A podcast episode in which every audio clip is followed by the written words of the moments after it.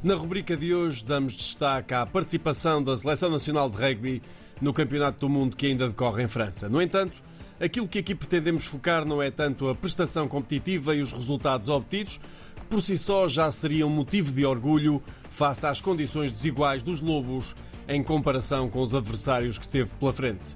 Aquilo que pretendemos dar relevo é antes à onda de apoio e sentimento de orgulho que se apoderou da população portuguesa em geral, que de forma sentida festejou e aclamou justamente a participação da equipa em França.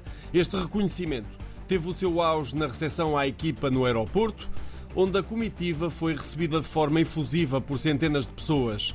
E estamos em crer que as razões que estão na base desta mobilização e deste sentimento vão muito além do resultado competitivo obtido, não obstante deste ter sido histórico. Um empate, duas derrotas e uma vitória poderiam, à partida, numa outra modalidade ou em qualquer outra circunstância, parecer não justificar também a festa e reconhecimento.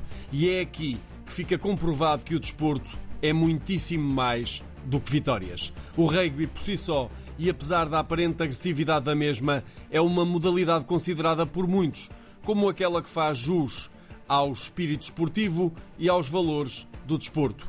Acreditamos que, efetivamente, grande parte daquilo que mobilizou e conectou os portugueses a esta prestação dos Lobos foi efetivamente esta dimensão ética e valorativa. Foi o orgulho e a honradez dos atletas enquanto cantavam o hino. Foi a sua determinação e persistência dentro de campo.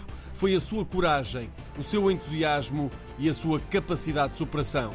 Obrigado, Lobos. No desporto, como na vida, vence sempre com ética.